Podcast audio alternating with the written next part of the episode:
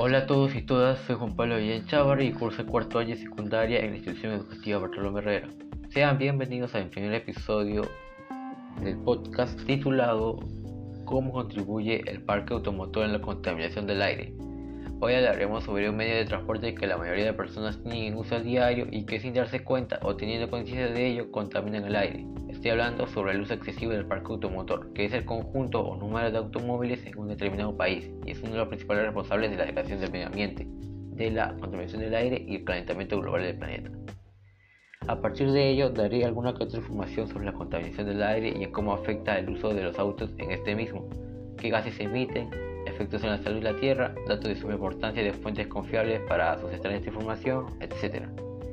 También hablaré sobre algunas propuestas para evitar contaminar menos referidos a esos medios de transporte. La contaminación del aire es una triste realidad. Hay países y ciudades en las cuales es casi imposible respirar aire puro. Esto se debe por las malas acciones tomadas por el hombre. Entonces, ¿por qué no dejamos realizar estas malas acciones en contra del medio ambiente? La respuesta es muy simple. Lo único en lo que piensan las personas es en el dinero. Lo demás no le importa. No le importa la cantidad de muertes al año por este tipo de contaminación, no importa qué condiciones viven varias personas, ni piensan en nuestras futuras generaciones. Una prueba de que las personas solo piensan en el dinero está en el protocolo de Kyoto, que entró en vigor en febrero de 2005, cuyo objetivo es luchar contra el cambio climático mediante una acción internacional de reducción de las emisiones de gases con efecto invernadero, con un calendario de cumplimiento. Pero algunos países abandonaron el protocolo en primer momento. Algunos de los que no participaron y los más contaminados son Canadá, Japón, Nueva Zelanda, Estados Unidos y Australia. A estos países les importó más su posición económica y sus industrias siguen produciendo en gran masa sin el control adecuado. Siguen produciendo autos que además es el principal causante de la contaminación del aire y el principal tema que voy a tocar. Si bien los autos son de mucha ayuda ya que con él podemos trasladarnos de un lugar hacia otro, tiene efectos negativos en el aire y la salud porque al usarlo emite diversos gases contaminantes entre los cuales están el dióxido de carbono, el monóxido de carbono, óxidos de nitrógeno hidrocarburos no quemados, compuestos de plomo, anhídrico sulfuroso, partículas sólidas, entre otras cosas. Según la Organización Mundial de la Salud, la contaminación atmosférica urbana aumenta el riesgo de padecer enfermedades respiratorias agudas como la neumonía y crónicas como el cáncer del pulmón y las enfermedades cardiovasculares. OMS estima que 7 millones de muertes ocurren cada año debido a la contaminación atmosférica. Siendo más específicos, al ingresar en los pulmones, el monóxido de carbono u otros gases reaccionan con la hemoglobina en lugar del oxígeno y forma la carboxhemoglobina. Esto afecta esencialmente al transporte del oxígeno del corazón y el cerebro. Y esto puede desencadenar dolor de cabeza, náuseas, vómitos, mareo, visión borrosa, confusión, dolor en el pecho, debilidad, falla cardíaca, dificultad respiratoria, convulsiones e incluso coma. También provoca efectos negativos en los niños recién nacidos, como el retardo en el desarrollo postnatal hasta poder llegar a la muerte. Esto, esto, último tiene mucho impacto ya que, según la información dada por la Organización Mundial de la Salud, alrededor de 249.000 muertes prematuras fueron atribuibles a la contaminación del aire exterior, mayormente provocado por el humo que emiten los autos y alrededor de 83.000 muertes prematuras fueron atribuibles a la contaminación del aire debido al uso de los combustibles sólidos en la vivienda en las Américas en 2016.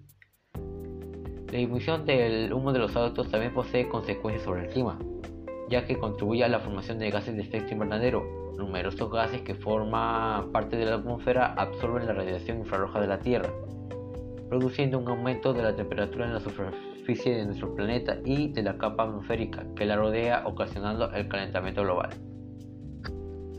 Ya habiendo una explicación sobre la contaminación ambiental y el efecto de los autos en este mismo, he planteado algunas propuestas que se podrían dar para solucionar esta problemática.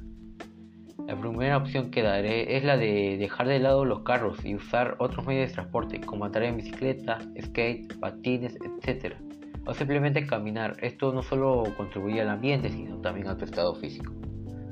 En caso que el uso del automóvil es de suma importancia para sus actividades, eh, tener en cuenta estas recomendaciones. Apagar el motor del auto si el carro está detenido.